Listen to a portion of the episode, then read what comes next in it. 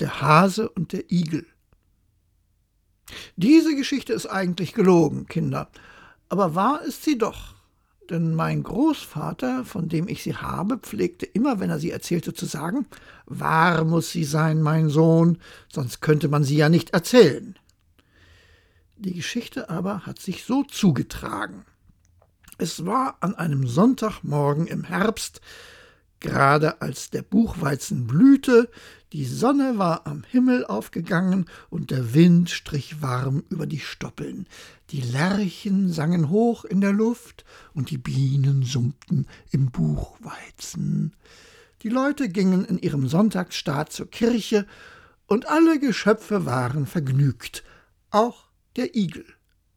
Er stand vor seiner Tür, hatte die Arme verschränkt, er guckte in den Morgenwind hinaus und trällerte ein kleines Liedchen vor sich hin, so gut und so schlecht, wie am Sonntagmorgen ein Igel eben zu singen pflegt.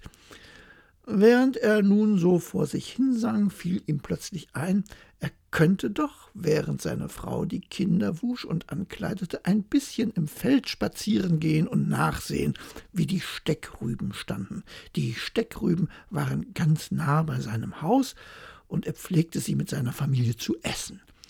Darum sah er sie auch als die seinigen an. Gedacht, getan. Er schloss die Haustür hinter sich und schlug den Weg zum Feld ein. Er war noch nicht sehr weit und wollte gerade um den Schlehenbusch herum, der vor dem Feld stand, als er den Hasen erblickte, der in ähnlichen Geschäften ausgegangen war, nämlich um seinen Kohl zu besehen. Als der Igel den Hasen sah, wünschte er ihm einen freundlichen guten Morgen. Der Hase aber, der auf seine Weise ein vornehmer Herr war und grausam hochfahrend noch dazu, antwortete gar nicht auf des Igels Gruß, sondern sagte mit höhnischer Miene hm, Wie kommt es, dass du hier schon so früh am Morgen im Feld herumläufst? Ich gehe spazieren, sagte der Igel. Spazieren, lachte der Hase. Du könntest deine Beine schon zu besseren Dingen gebrauchen. Diese Antwort verdroß den Igel sehr. Alles kann er vertragen, aber auf seine Beine lässt er nichts kommen, gerade weil sie von Natur aus krumm sind. Du bildest dir wohl ein, du könntest mit deinen Beinen mehr ausrichten, sagte er. Das will ich meinen, sagte der Hase. Nun, das kommt auf einen Versuch an, meinte der Igel. Ich wette, wenn wir um die Wette laufen, ich lauf schneller als du. Du mit deinen krummen Beinen, sagte der Hase, das ist ja zum Lachen. Aber wenn du so große Lust hast, was gilt die Wette? Einen Golddukaten und eine Flasche Brandwein, sagte der Igel. Angenommen, sagte der Hase. Schlag ein, dann kann es gleich losgehen. Nein, so große Eile hat es nicht, meinte der Igel. Ich habe noch gar nichts gegessen. Erst will ich nach Hause gehen und ein bisschen was frühstücken. In einer Stunde bin ich wieder hier. Damit ging er. Und der Hase war es zufrieden. Unterwegs aber dachte der Igel bei sich, der Hase verlässt sich auf seine langen Beine, aber ich will ihn schon kriegen. Er ist zwar ein vornehmer Herr, aber doch ein dummer Kerl, und das soll er bezahlen. Als er nun nach Hause kam, sagte er zu seiner Frau, Frau, zieh dich rasch an. Du musst mit mir ins Feld hinaus. Was gibt es denn? fragte die Frau. Ich habe mit dem Hasen um einen Golddukaten und eine Flasche Brandwein gewettet, dass ich mit ihm um die Wette laufen will. Und da sollst du dabei sein.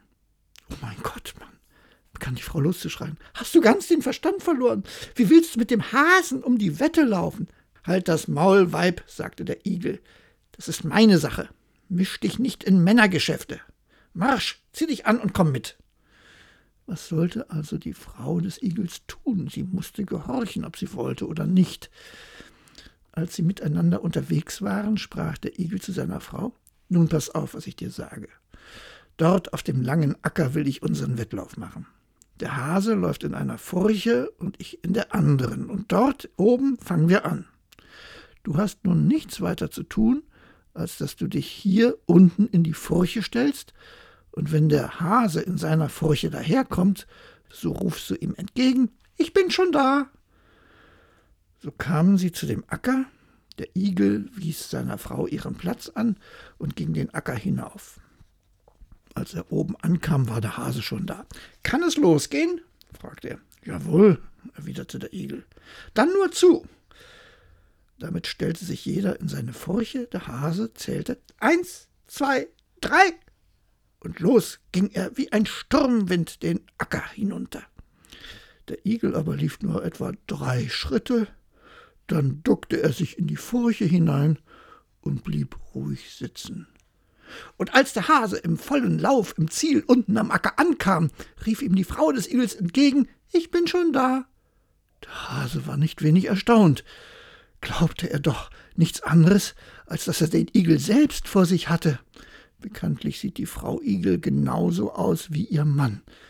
Das geht nicht mit rechten Dingen zu, rief er. Noch einmal gelaufen, in die andere Richtung. Und fort ging es wieder, wie der Sturmwind, dass ihm die Ohren am Kopf flogen. Die Frau des Igels aber blieb ruhig an ihrem Platz sitzen, und als der Hase oben ankam, rief ihm der Herr Igel entgegen Ich bin schon da.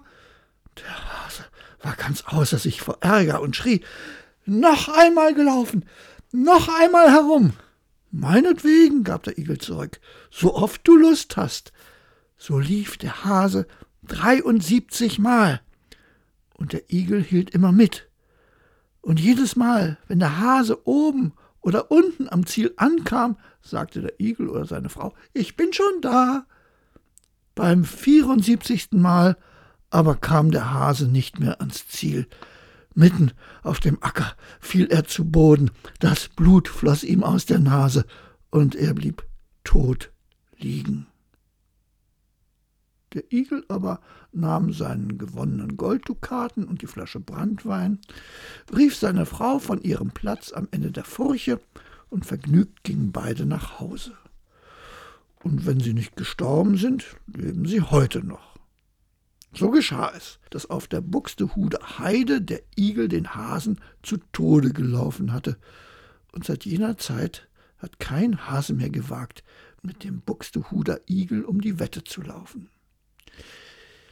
Die Lehre aus dieser Geschichte ist aber erstens, dass sich keiner, und wenn er sich auch noch so vornehm dünkt, einfallen lassen soll, sich über einen kleinen Mann lustig zu machen, und wäre es auch nur ein Igel. Und zweitens, dass es gut ist, wenn einer heiratet, dass er sich eine Frau von seinem Stand nimmt, die genauso aussieht wie er. Wer also ein Igel ist, der muss darauf sehen, dass auch seine Frau ein Igel ist.